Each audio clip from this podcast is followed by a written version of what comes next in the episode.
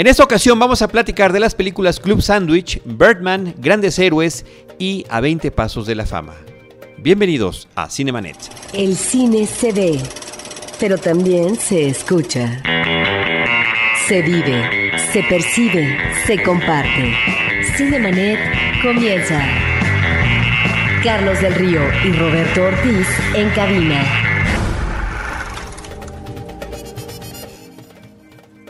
www.cinemanet.com.mx es nuestro portal, un espacio dedicado al mundo cinematográfico. Yo soy Carlos del Río y saludo a Roberto Ortiz. Pues con el gusto de tener un invitado especial en esta ocasión.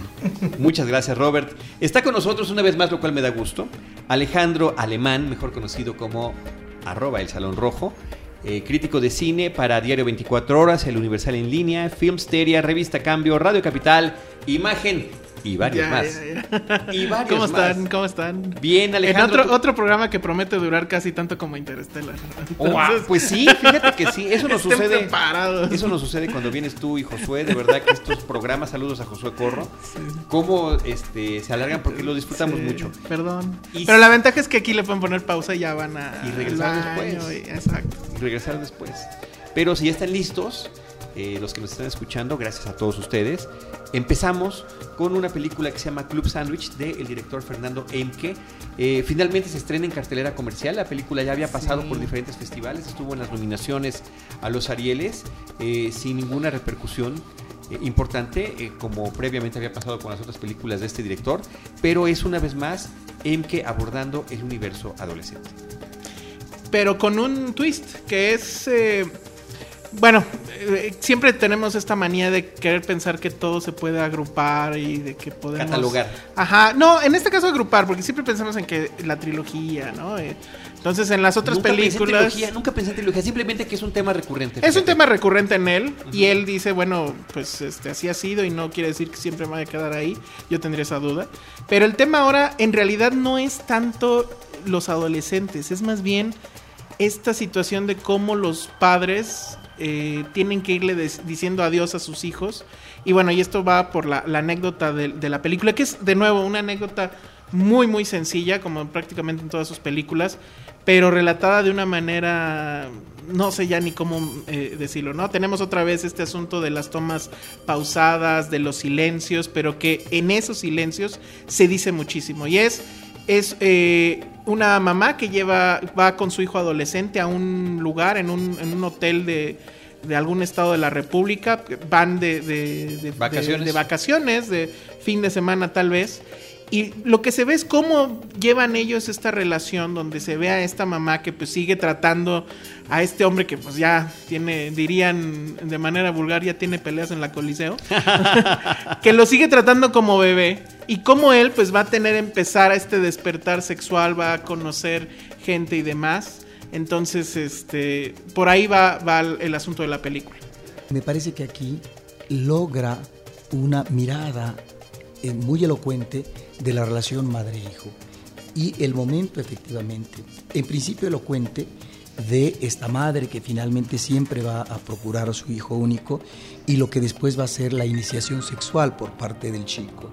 Y ahí es donde el director no solamente maneja en principio muy bien a estos dos actores, el de la madre y el niño, sino a un tercero que va a ser la tercera en discordia, que es la chica que muy posiblemente inicie sexualmente al hijo de la madre.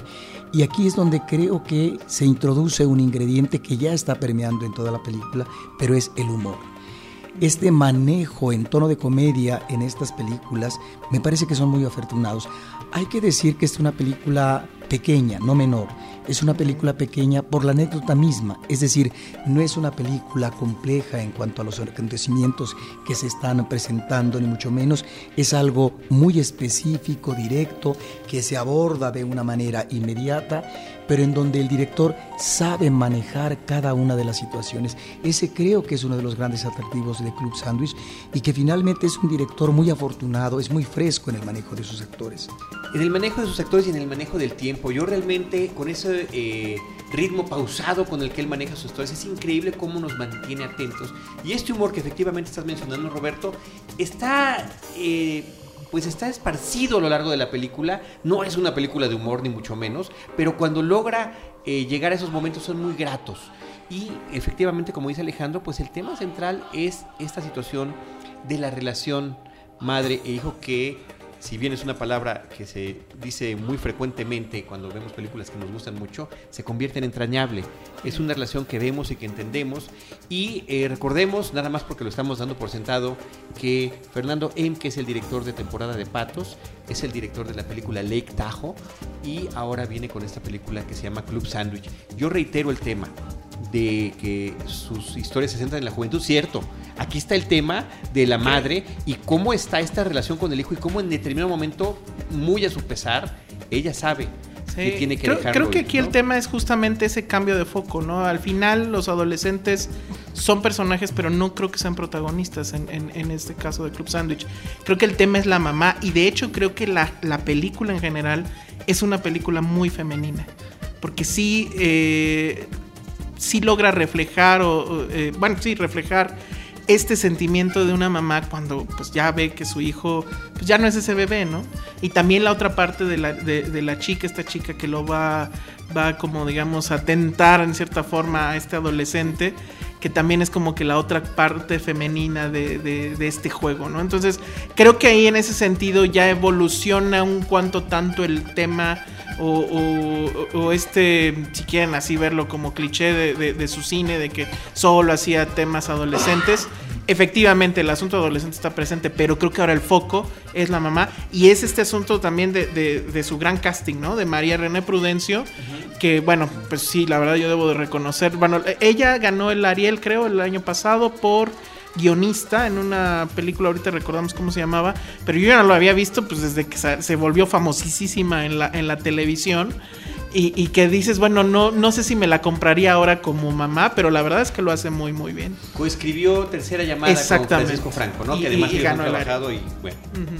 Ahora, yo eh, creo que sí, temáticamente sigue estando el tema de estos niños que están en tránsito a la adolescencia y las situaciones vivenciales, lo que les toca vivir en su momento. Me parece que ahí está esa continuidad por parte del director y en el caso específico de la presencia de la madre en esta ocasión, aquí hay algo que logra muy bien Emke, que es en qué momento una madre debe reconocer que el desprendimiento con el hijo está a la vuelta de la esquina y que es necesario, con todo el dolor que ello provoca para una madre que finalmente a lo que se ha abocado es a cultivar, a querer, a cuidar a su hijo y a educarlo. ¿Sí? Pero en qué momento se tiene que dar este desprendimiento porque finalmente un adolescente comienza también a esbozar un camino nuevo que en este caso tiene que ver con la iniciación sexual. Estos son los puntos que aborda en donde pareciera a veces en el caso de Emke que no son acontecimientos extraordinarios. Y es lo interesante de su cine, es decir, esta cotidianidad no banal, sino estos eventos mínimos que finalmente son parte de la vida de las personas en general y que él logra observar y cuajar, plasmar en imágenes de manera creo muy convincente esos pequeños detalles, esas pequeñas cosas. Creo que por ahí es donde encontramos una de las virtudes de este director. Esos pequeños detalles y cosas en, en los tiempos muertos y en el ocio. Ajá, que parecen es- tiempos muertos, pero en realidad dicen mucho. sí. Esa es, creo, la, la- la genialidad de, de Enke, ¿no? Pero entonces en el ocio sí estaríamos de acuerdo. Sí, sí, En las sí. tres películas es el ocio, ¿eh? Sí, sí, sí, Eh, sí. Algo interesante que comentar. Y, y bueno, nada más ya pa- para finalizar, tal vez eh, mencionar que bueno es el debut actoral de Lucio Jiménez Cacho, que efectivamente eh, es el hijo de Jiménez Cacho, De y Daniel que Jiménez de Daniel Jiménez Cacho, y que el director, eh, bueno, tuve oportunidad de conversar con él a partir de, de- de Club Sandwich, y él decía que había hecho un casting enorme para buscar a este adolescente, y que bueno, pues eh, un- uno de ellos era Lucio, entonces cuando lo fue a ver y que estaba su papá presente, le dijo, bueno, pues ¿cómo ves entrar a la película? Y que le llamó mucho la atención que el, que el chavo decía, bueno, pues sí, tal vez estaría divertido, bueno, pues vamos a darle un chance. Entonces, esa parsimonia, esa flojera, dijo, le- fue lo que le llamó la atención porque justo necesitaba que su personaje estuviera en ese, en ese mood, por así decirlo, lento, como aburrido, como harto de lo que estaba haciendo. Y bueno, pues quedó, creo, bastante bien. Indiferente, ¿no? Indiferente, justamente, esa es la palabra. Oigan, eh, pues nada más comentar que la película ganó en San Sebastián el premio Mejor Director, estuvo nominada a Mejor Película y Mejor Dirección en los Arieles de México y en todos los festivales estuvo en Mar de la Plata y Miami, pero me parece que su recorrido ha sido aún más largo. ¿Qué les parece si ahora nos vamos con... ¿Será la película del momento? Birdman o la inesperada virtud de la ignorancia. En este caso mi ignorancia es grande, Alejandro y Roberto. Eh, yo nunca he sido fanático de Alejandro González Iñárritu. Eh, nunca entendí. Ni en Amores Perros. No, ni en- nunca entendí el fervor enardecido por Amores Ferro. De verdad que nunca lo entendí. Y menos aún en las ¿Cómo otras películas. posible? Tampoco me puedo tachar de detractor, porque de ninguna manera lo soy. Y siempre me ha dado gusto que él y otros mexicanos les vaya muy bien en el extranjero, lo cual me parece que nos ponen en mapa y cinematográficamente me parece que es muy importante. Pero hasta esta película no me había logrado capturar y vaya de qué manera lo hizo. No, a mí no me queda ninguna duda en decir, con, con todo lo anterior, resulta evidente que para mí es la mejor película que ha realizado hasta el momento. Pero eh, me parece que es una sorpresa tan grande como la que recibió cierta crítica de teatro en una película, porque no me lo esperaba. No me lo esperaba ni a pesar de la colaboración con Emanuel Lubezki, que me parece que es fundamental y que uno no puede entender el, el trabajo de fotografía y de cámara de Birdman si, si no vemos antes gravedad, ¿no? Que pareciera que hubiese sido una preparación para esto. No un fin en sí mismo, sino una preparación Ah, hacia. El tema de la película, y con eso ya les, les cedo la palabra y digo algo que se me, se me olvidó decir en un video, es que es el tema de lo que sucede con la fama cuando uno la ha perdido y la quiere recuperar. Ese puede ser un punto de partida, un actor que fue muy famoso por una trilogía llamada Birdman, que es interpretado por Michael Keat- Keaton, eh, Regan Thompson es el personaje, y que quiere regresar a su estatus de celebridad y reconocimiento a través de la adaptación, eh, dirección y protagonismo de una, de una obra teatral en Broadway, Alejandro. Híjole, eh, en efecto, creo que estaría interesante que todos digamos cómo nos ha ido con González Iñárritu. Yo la verdad es que sí reconozco que a mí Amores, Perros me voló la cabeza en su momento. Este, creo que sí, sí creo que eh, sí hay un antes y después en el cine mexicano en Amores Perros. Probablemente no tanto en la historia y en el producto en sí, sino cómo se vendió el producto. Porque creo que fue de las primeras películas mexicanas que vimos que se hizo un marketing muy adecuado. O sea, marketing que ahorita ya es usual en cualquier película mexicana. Que incluye su paso en festivales extranjeros. Que pasa eso- exactamente. Eso es fundamental Eso es ahora, ¿no? fundamental ahora y a nadie le parece extraño. Fue la primer película, bueno, en mucho tiempo, por lo menos para mí, que, bueno, sí, ya estoy medio viejo, pero no tanto. En aquella época yo no recuerdo haber visto nunca antes un cartel en el en periférico, así, un espectacular, que anunciara una película mexicana, Amores Perros lo tuvo, y tampoco recuerdo una película mexicana que tuviera un soundtrack en las tiendas, Sí. y aparte doble, y que la verdad, pues sí, todos fuimos a comprar. Entonces, en ese sentido, Eso sí, creo... eso sí. ¿Ya ves? Entonces, en ese sentido, yo sí creo que sí hay un antes y después en Oye, además con música que salía en la película y con música que no salía en la película Exactamente, y sí, que no, decía bueno. inspirada por Amores Perros. el 360 que ahora le llaman los, los mercadólogos, lo tenía Amores Perros. Y creo, y la acabo de volver a ver justo porque vi Birdman y me pasó exactamente como creo que a todos en esta mesa. eh, ya la ves ya con distancia y con eso, y efectivamente ves muchos vicios, muchos, pues, no sé si llamarlos errores, pero bueno, sí tiene problemas.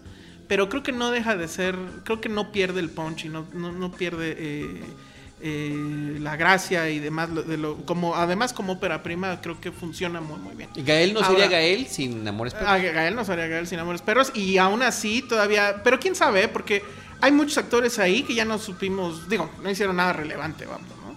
Pero bueno, ¿qué pasa con Birdman, creo yo? Que aparte, bueno, uno la ve.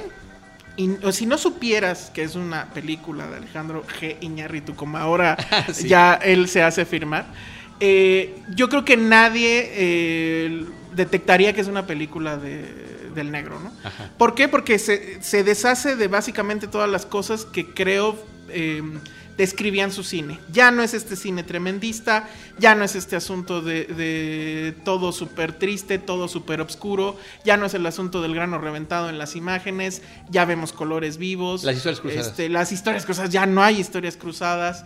Y sin embargo, sigue habiendo este asunto de la obsesión por los hombres, por los personajes justamente obsesionados por algún tema que están, pareciera que cargan una tremenda losa bajo sus espaldas, que eso sigue presente, pero justamente ahora cambia de género, ya no es estos dramones terribles, hace una comedia negra, eh, cambia la paleta de colores a este asunto de, de colores más vivos y demás, emulando un poco el cómic, que esa es también otra cosa, y eh, ya no recurre a las historias cruzadas, sino lo que ahora hace es una especie de Cinedoc Nueva York o su versión de Cinedoc New York, esta película de eh, Charlie Kaufman, que él dirigió y que también este, eh, hizo el guion, donde se hace esta especie de efecto como de, de muñequita rusa, ¿no? Donde una historia está dentro de otra y está dentro de otra.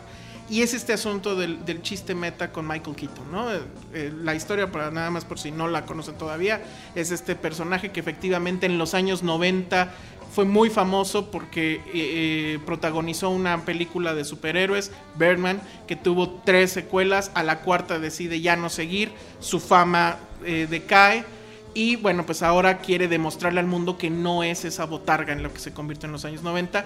Y bueno, que era la carrera de Michael Keaton en, digo, creo que menos grave, pero eh, obviamente está ahí Sí, el no, juego. no, excelente Él era casting en ese sentido, ¿no? Sí, no, sin, sin Keaton creo que no, se pierde el 90% del, del asunto, ¿no? O sea, tenía que tener ese juego entre lo que está pasando en la realidad, lo que pasa, le pasa al personaje en la película y además lo que le pasa a su personaje dentro de la obra de teatro. Entonces, ese juego me parece genial.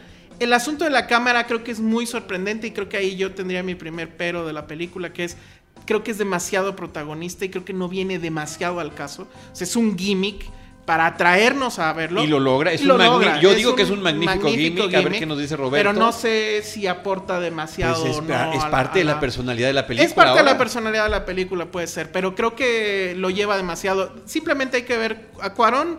También se lo plantearon, y de hecho él se lo planteó cuando, cuando Gravity, lo dice en una entrevista que viene en el fabuloso Blu-ray, por cierto, creo que me gustan más los extras que la película, donde le preguntan, ¿por qué no seguirte en los 13 minutos famosos iniciales, en ese plano secuencia? ¿Por qué no te seguiste toda la película que fuera plano secuencia? La pregunta Eh, de Cuarón. Le preguntan a Cuarón y él dice, no, o sea, haberlo hecho hubiera sido hacer un gimmick. O sea, yo sabía que esa escena tenía que cortar ahí, que teníamos que pasar a otra cosa, no hubiera servido de nada. O sea, a lo mejor se hubiera, hubiera sido vistoso, pero no hubiera servido de nada. Pero dijo quién se lo propuso o por qué lo pensó. Todo el mundo lo pensaba, porque pues, estaban planeando la secuencia y dijeron, bueno, pues ¿por qué Nos no nos seguimos. seguimos? Y él dijo, sí, y vimos posibilidades técnicas, y vimos que probablemente lo podríamos haber hecho. Ahí tienes razón, se ve que, que este chivo estaba listo ya desde entonces para hacer algo así, ¿no? Entonces, pero creo que lo que estamos viendo aquí además es a un director que se está deshaciendo del peso muerto y que empieza además a criticar al cine de- desde el cine. Y es la crítica que hace a este asunto del cine basado en cómics, ¿no? Esta fabulosa frase donde dice, bueno, que ya todo mundo le pusieron una capa. Eh, su crítica a los críticos, que me parece fabulosa. La verdad es que yo casi casi aplaudo en ese momento. Espérame, a ver, hay, crítica- no, a ver, hay, hay una crítica a los críticos y hay una crítica a lo- al periodista Exacto, cinematográfico. a eso iba. Son dos hay, diferentes. Hay a los ¿Cuál es la críticos que- y al gremio. Las dos me parecen Bueno. fabulosas.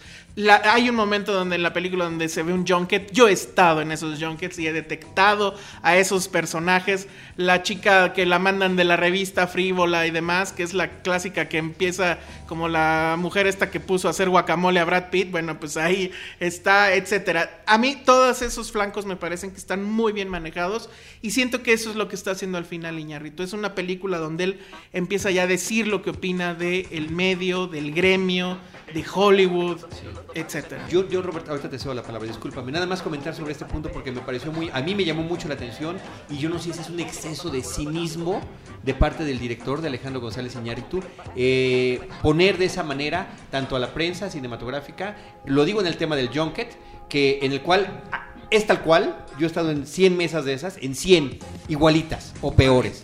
Uno, pero la del crítico me parece que es mucho más ruda eh, y es una especie de reacción ante así como ha tenido elogios, también ha tenido críticas. Yo creo que es una reacción. Sí, es una reacción a, a, Beautiful, yo creo. Y la otra, por ejemplo, ¿no? Que siempre se me olvida además cuando menciono su filmografía.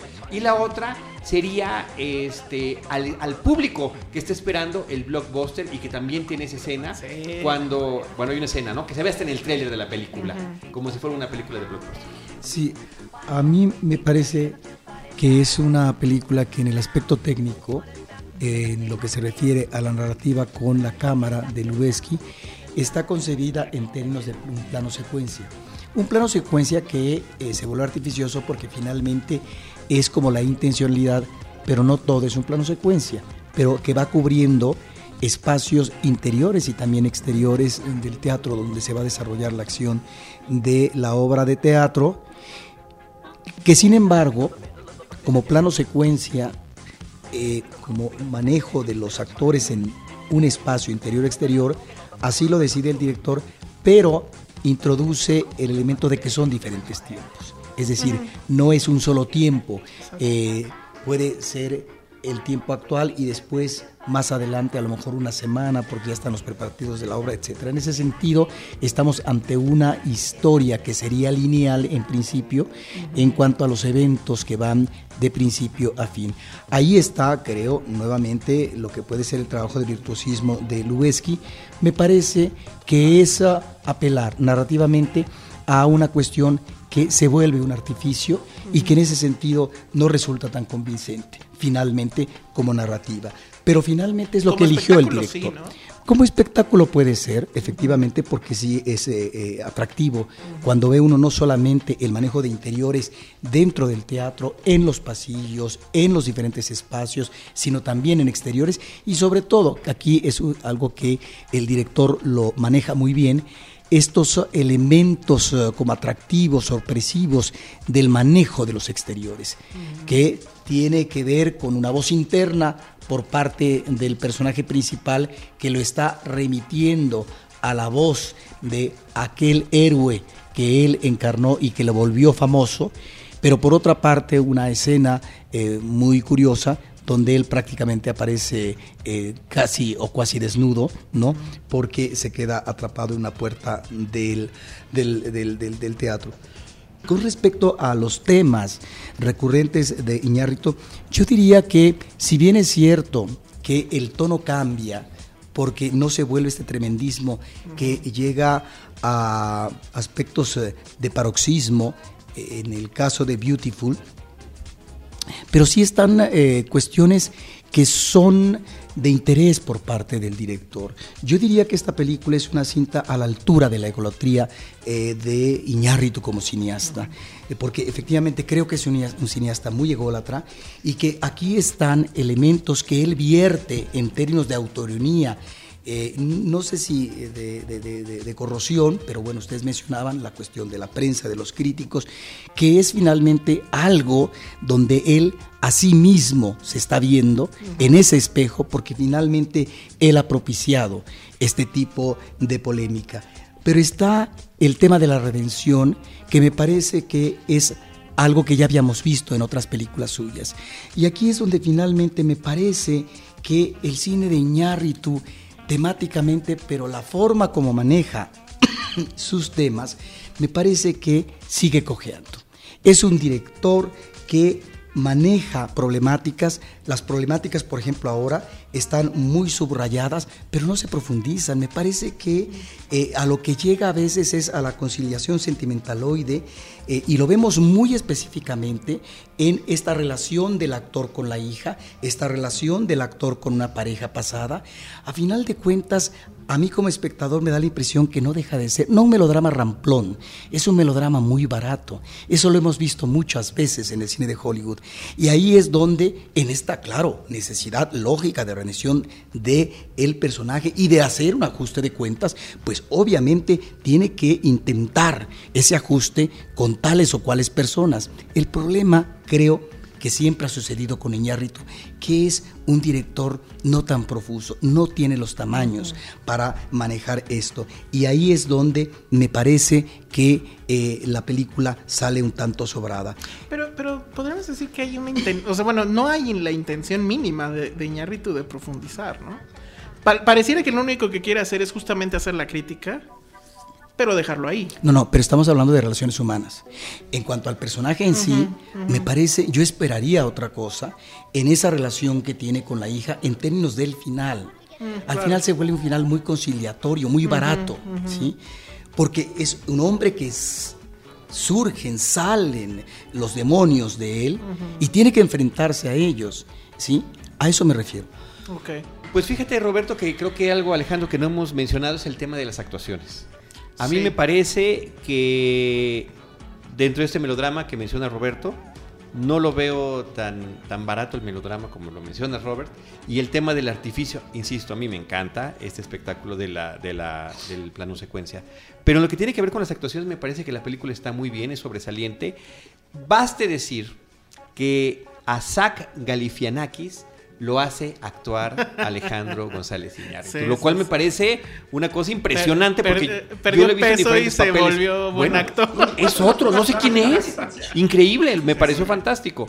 Pero Michael Keaton para llevar el peso de la película me parece que está sensacional y nos lo demuestra en un par de escenas. Ya es el favorito, ¿no? Para... A- absolutamente. Lo Y Edward. Norton para actor de reparto que le vayan grabando su nombre. No sé contra quién vaya a competir, pero Edward Norton una Ay, vez no más, sé, porque pero- de ese lo tenemos como que más claro, que es un hombre muy versátil y que puede hacer diferentes cosas. En este caso como un actor extraordinario en su, en el- su- en su papel, pues el personaje es un actor muy bueno, pero que tiene un ego espectacular, ¿no? Y me parece que está muy padre también el tema de que él solo funciona en el escenario y no en la vida real. Me parece que es algo muy padre que tiene su personaje. M. Stone, no sé si hacerla actuar significa que no se vea bonita, lo cual me parece que es interesante y que, y que nos llame más la atención el tema Sí con su papá, ¿no? bien. No siempre. Estaba- ¿eh? estaba en la No onda Manic siempre. Pixie Girl, No, pero- sí, sí, esto de asunto de los ojos, wow, me dejó impactado. Pero No, ese, no- mon- bueno, casi monólogo, bueno, ese diálogo que tiene al final, ese es un gran momento de la película, cuando ya se enfrenta con su padre y demás. Por eso ahí a lo mejor no estaba yo tan de acuerdo que, que no hubiera esta profundidad en la, en, la relación. Estoy de acuerdo que al final no es nada profunda. De hecho, pareciera que se escapa con un asunto ahí... No sé cómo llamarlo. No quiero usar la palabra pretencioso porque creo que eso... Esa etiqueta justamente no... eh, habla más de quien la está aplicando de quien se la aplican, pero sí tiene ahí un tema eh, que ese final no, no termina de cuajar, estoy de acuerdo. Ahora, tiene el tema esto de, de lo- como de los falsos finales, ¿no? Curiosamente me recordó una película de Alan Parker de hace muchos años que se llama Birdie, con Matthew Modine. Y que Birdie, además, ¿eh? O sea, al final de cuentas, la relación con el nombre me llama la atención, del 1984, que justamente tenía esta situación. La película parece que tiene tres o cuatro eh, momentos en el que uno dijo, aquí pudo haber acabado y hubiera significado esto, aquí pudo haber acabado y hubiera significado otra cosa, y aquí pudo haber acabado y significaba esto.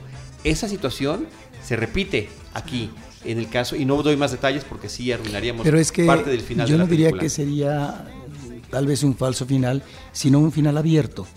Y no, que no, no, el, no, no, no, no, no falso final, el final final, Al- es un final abierto. el final es, Puede ser. es final abierto. Pero- y ahí es donde el público es el Roberto, que hay películas en las que uno dice, ah, aquí acabó, y de repente la película continúa. Y dice, ah, bueno, aquí ya acabó. Ah, no, continúa. A eso me refiero, Robert, que eso es lo que pasa en Beardy de Alan Parker. A ver si por ahí la pueden checar. Pero bueno, creo que eso es lo que quería yo comentar de la película. Para y ahora, a ver, lo yo, que- yo lo no me dijimos. quiero ir de aquí hasta que no me digas a qué te refieres con que fue muy rudo con su crítica hacia los críticos. A mí no me pareció... O sea, no me pareció que lo que apunta ahí podamos decir que... El- no la sea forma en la que retrata esta cierto. crítica a que Pues aparece es, en la película. Es, es Pauline Kael, ¿no? Básicamente. Que ella era. pues, se supone que así o peor. Sí. Recordemos su bronca con Sarris, eterna bronca. Y las críticas fuertísimas que le hacía, por ejemplo, a Kubrick. Sí, pero si lo estuviéramos haciendo, eh, si lo estuviéramos refiriendo nada más a una persona en particular, a mí me parece que habla de la crítica en Sí, general. claro, al final Está de hablando la de la crítica. en general y está diciendo la crítica ya pone una calificación antes de ver la película, la crítica nos tiene calificados de antemano, la y si fuera así, yo sería aquí el primero en decir que Pero odié la creo- película, ¿me explico? creo- pero yo creo que sí hay mucho de eso, ¿no? Digo, el, el tema Sí, no es no hacer todo, acuse. el tema no es hacer acuse de recibo. Pero yo creo que sí. Sí lo Conocemos a mucha Sí. gente que etiqueta simplemente. Efectivamente. Que ya tiene desde, desde que antes de ver la película ya sabe si le va a gustar o no. Digo, perdón, yo sí conozco muchos críticos. No a lo mejor exista. alguien diría es que eso no es un crítico. Claro. Tiene razón, pero trabajan como tales. Yo la verdad es que no lo encuentro. No, no digo que no exista, sino que es el único referente que hay en la película. Y eso dice, bueno, esto, esto- para mí es como si dijera, esto es lo que yo opino de la crítica. No. esto y es no lo que nos yo sorprendería, Jokers, y no es nos sorprendería Por eso viniendo digo, de. cuando, digo, ahí cuando- tiene mucha razón, ¿no? El ego de, de Iñárritu es. Esa impresión. Yo creo que hemos visto en otras cintas sí. estas críticas, no creo que efectivamente que sea una cosa tan ruda, ni mucho menos. Lo que sí eh, se aclara muy bien en esta parte es este peso que sí en ciertos medios, como puede ser el de Broadway o como puede ser en Inglaterra, etcétera, de los críticos que tienen un peso determinado Sí. y que pueden, como dice esta crítica, eh, destruirla de tal manera que lleve al fracaso comercial a tal obra. Eso no pasa en México, lo no, sabemos. Bueno, no pasa porque allá. en- en- Pasaba con Roger Ebert tal vez. Y creo que a la contraria, ¿no? Si era dos, two thumbs up, la película volaba. Si la mataba, igual nunca la mató, según yo. Creo que nunca ha pasado en el cine. ¿no? Ahora, eh, técnicamente, Iñárritu ha hablado de por qué maneja el, plazo, el plano secuencia. Y él dice que en el día la gente se levanta eh, y, se- y vive en un plano secuencia. Eh, porque efectivamente uno está apelando y acudiendo a la inmediatez. Él dice que estamos atrapados en un plano secuencia y que no podemos escaparnos de él, que por eso a él le interesaba utilizar como técnica narrativa el plano secuencia y no un trabajo de montaje que sí lo observamos de una manera esmerada en otras películas suyas, porque el montaje, dice él, solo existe para relatar una historia, no para vivir en sí mismo.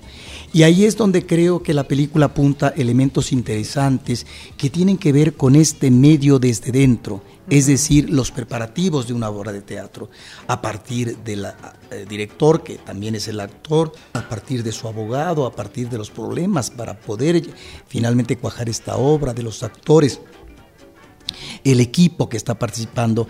En ese sentido, la película se vuelve interesante como un reflejo de ese microcosmos que por el mismo plano secuencia tiene uno que estar observando en los pasillos, en los cuartos, a estos personajes que pueden ser mayúsculos o que pueden ser menores de acuerdo al trabajo en un montaje de una obra teatral. Yo recomiendo ampliamente la película, ampliamente, ¿eh? Sí, me parece que es una película que hay que ver. Sí. Este, y me parece que sí hay un objetivo claro, así como hablabas de la mercadotecnia de Amores Perros hace un ratito, hay un objetivo claro, absolutamente teledirigido de ir hacia los Óscares y, lo- y va con todo, ¿eh? Ah. A, a nominaciones de dirección, de guion, de fotografía, de actor protagónico de ¿De actor de, reparto. Al menos eso, pues es que tiene que ir. Después de todo eso, Bueno, ya, Ya. sabemos que a veces pasa. Seis, ya sabemos que no pasa. Yo sí, le, sí creo que esos seis, ¿eh? Ahora, se- se- había este tema, dijo, ya nos estamos alargando demasiado, pero bueno, estaba este tema de, de ese como que odio a Iñárritu de todo lo que había hecho y que había como que ese coraje en México y demás. La verdad es que yo creo, yo en este caso, a mí me daría mucho gusto que ganara. Todo el gusto del mundo, todo Y el creo que ese era el tema, ¿no? Al final, No sé, creo su sí. filmografía no era tan grandiosa como nos la querían vender. Yo creo. o no sé ustedes dije- cómo les desde fue, el ¿no? principio. Yo lo dije desde el principio. A mí me ha parecido siempre sobrevalorado y nunca entendí tanta emoción por sus películas. Pero que si le va bien allá, pues excelente, en donde sea, ¿eh? En, en Y- Cannes, y, y en piensa, Estados y piensa en esto, si ganara el Oscar a mejor director, sería dos mexicanos al hilo que lo ganaran. Sería estupendo. Si ganara Lubeski, que bueno. Dos al hilo, imagínate al hilo, nada más. Que bueno. Que no lo veo al- descabellado, ¿eh? Algo, un poquito No lo de alegría para. Pero esto, para este país. pero esto tiene que ver con la modalidad de la ceremonia del Oscar, en donde ciertos países, ciertos cineastas, ciertos técnicos se ponen de moda. Eh, Gravedad claro. no es una gran película y fue muy reconocida por los Oscars, me parece. Esta tampoco creo. Gravedad Gravity. no es una gran Ah. Gravity no es una gran película. Sí, no, al final sabemos- Pero bueno, lo que pasa es que aquí está finalmente este manejo comercial por parte de los Óscares. Yo lo puedo entender muy bien que pueda ser una película nominada, estaría en su justo nicho, porque cuando se estrena como la- el platillo fuerte inicial en el Festival de Venecia es nominada para que obtenga un premio importante, no lo obtuvo. Es decir, en esos ámbitos, aunque ha tenido esos reconocimientos, finalmente aquí no lo, no, no, no, no lo tuvo. Iñárritu está ante eh, un nuevo momento de su carrera, es cierto. Creo que él se dio cuenta que esta fórmula lo estaba viciando, había quedado atrapado en ella como fórmula narrativa y en donde los personajes no daban para mucho, sobre todo el tremendismo, como tú dijiste, de Beautiful, que es realmente asqueroso. Y en el caso de esta película, me parece que estamos ante otra propuesta y finalmente ahí está. Pues este, yo insisto en seguir recomendándola, insisto en que me Sí, sorprendió, totalmente. insisto en que nunca he sido fanático del director y también insisto en que si va a hacer los Óscares, Que nos feliz de la gusto, vida, ¿no? feliz de la vida de que lo obtenga. Totalmente. Eh, oigan, eh, Ah, vamos a seguir con dos películas que son grandes héroes, la comento brevemente porque me parece que soy el único de la mesa que tuvo la extraordinaria oportunidad de irla a ver con su hijo. Muy bien. Esta es una película que me pareció muy interesante, me pareció muy divertida, sin embargo me parece que es derivativa. Si yo la fuera a mezclar, diría simplemente que sería algo así como cómo entrenar a mi robot, en lugar de cómo entrenar a mi dragón. Se encuentra con los increíbles, con toques por supuesto del gigante de hierro e inclusive de E.T. Esta es la relación de un niño con una inteligencia artificial, una inteligencia artificial que ha sido creada con el propósito de sanar, de curar gente, pero que ante ciertas cosas que suceden en la película, el niño tiene que adaptarla para convertirse en lo que pudiera ser un arma terrible y tener que eh, valorar si este es el camino que debe seguir. En su camino se encontrarán con varias personas que eh, con su hermano robótica y este tipo de cuestiones, todos genios, mayores que él, que se convierten cada uno en diferentes superhéroes. Y me parece que está muy padre, muy entretenido y muy divertido cómo puede justificar la personalidad de cada uno de ellos, eh, la de sus personajes y después la de sus alter ego cuando se convierten en este grupo de superhéroes. Es una película entretenida, es una película divertida, es una película que llama mucho la atención, que creo que es de las cosas mejores que ha hecho Disney bajo esta... eh, es que justo era lo que yo quería bajo esta capa de Pixar, ¿no? Porque bueno, una vez más, Porque no sé si vieron esta eh, portada de la Wired, donde eh, pues ya se maneja el tema de que Pixar más bien es el que está haciendo que Disney Animation pues tengan nuevos bríos. Lo del año pasado con... ¿Cómo se llamaba? Frozen. con Frozen, que yo la verdad no, no soy, no es santo de mi devoción, pero tengo aquí la ligera sospecha que más bien Pixar está ya en sus últimos días, ¿no? Como que ya están renunciando a la fórmula Pixar, a Yo- yo la fórmula forma de Pixar hacer ya colmena y ya se lo comió Disney completito. Yo ¿no? coincido contigo. Este. Y me parece curioso que de repente algunas películas de Disney salgan mejor que las de Pixar. Pero si te das cuenta, ¿No? la gente atrás, pues sigue siendo la Sí. gente de Pixar. Sí, en que, este caso, que ya productor ejecutivo John Lasseter, ¿no? La película Exactamente, está dirigida y- por Don Holly Cheese Williams. el tema este de que Toy Story 4 y que pareciera, bueno, Lasseter en teoría va a dirigir, Es lo que dice. que pareciera ser un tema de, bueno, pues si alguien la va a echar a perder, pues que sea yo, Ojalá que no. ¿no? Pues es ¿Te que ya... imaginas que Toy Story se convirtiera en la tetralogía perfecta? Si sale una buena película, yo no lo creía con Toy Story 3 y me sorprendió fabulosamente, Ah, ¿no? Bueno, no sé, yo Este, tengo ya muchas dudas. Yo no, sí no, veo ya... Yo voy, yo voy con todo el escepticismo del mundo, nada más digo, en ese sueño que aviento, una tetralogía perfecta. Bueno, sí, a lo muy que voy difícil, es, ¿eh? creo que, muy difícil. que los días de Pixar están contados, o al menos a Pixar como lo conocíamos, ¿no? Este lugar libre de ideas, de... Olvídate de la ilusión que tuviéramos de cómo es Pixar, sino de los productos que nos entregaban. que cada película era una sorpresa. ¿Qué? Hicieron esto. Brave a mí me parece una película aburridísima, no, no la soporto de verdad. No. Y Monsters University me parece que es la antítesis de lo que era Pixar, que era una idea Sí, original. no, y en este pero, caso pero llevar... lo manejan bien. Pues lo manejan bien, pues es una cosa que ya se hizo. Es como un remake de la, la venganza de los nerds este, para niños y con monstruos, ¿no? Realmente es eso. No hay más, tristemente. Cuando Vamos a ver qué nos ofreció una película pasada un universo de monstruos que hacen energía a través de los gritos de los niños de terror. Entonces, bueno, pues creo que hay un cambio muy importante en, en ese sentido, comentando lo que tú dices. Eh, Big Hero Six es el título original eh, y se llama Grandes Héroes en México. Ahí hay un juego con el nombre del personaje principal que se llama Hero y está también muy interesante, muy padre que hacen una ciudad que es una combinación de San Francisco y Tokio. Eh, Roberto, tenemos también el documental A 20 Pasos de la Fama. Sí, esta es una producción estadounidense de 2013 que llama la atención porque nos remite, normalmente este, este tipo de documental eh, aborda a figuras del ámbito musical o a grupos de rock sobre todo, pero aquí eh, los personajes son las coristas, sobre todo cantantes de raza negra, mujeres con una voz espléndida que han acompañado a artistas eh, en, sus, uh, en su trayectoria, en sus conciertos como Bruce Springsteen, pero también Stevie Wonder, pero también eh, eh, Mick Jagger con los Rolling Stones. De hecho, una de ellas es una cantante que ha estado en los últimos conciertos en varios años con los Rolling. De tal manera que aquí lo que nos presentan son voces que pudieron haber sido muy... Uh, eh, afortunadas como solistas en sí, pero que por uno u otro motivo no lograron cuajar, en principio por limitaciones o imposiciones, condicionamientos de la industria disquera, y por otra parte porque a veces cuando se animaron a ser solistas fracasaron, si acaso uno o dos discos, pero que son la constancia de estas voces extraordinarias que pudieron haber sido eh, realmente artistas individualmente magníficas. Y me parece que es un reconocimiento a estas mujeres ya grandes, pero que hablan de momentos difíciles cuando ya por la edad dejan de ser contratadas y una de ellas, por ejemplo, tiene que dar clases de español en una escuela, la otra tiene que hacer trabajo de limpieza en una casa particular, porque finalmente ya no las contratan, ¿no?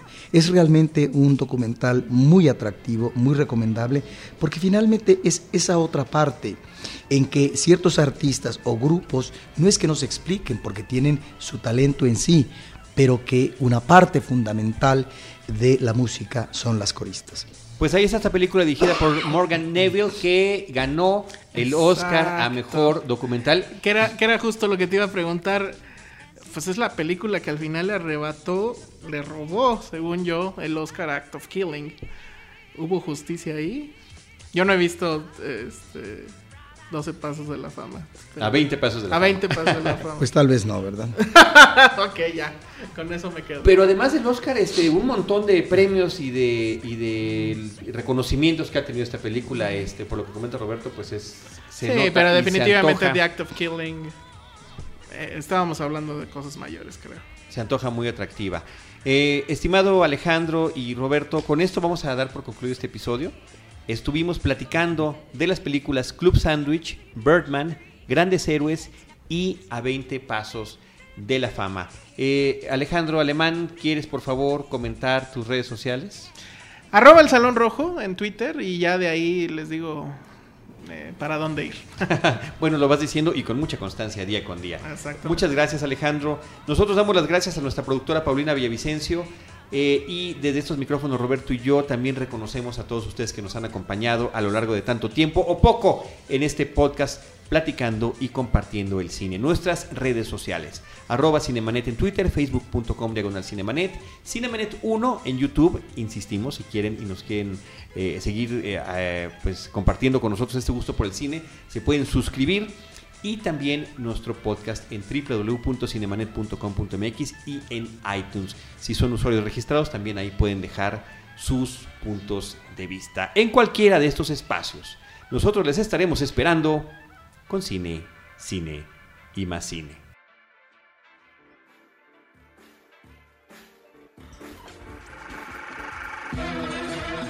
Cinemanet termina por hoy. Más cine en Cinemanet.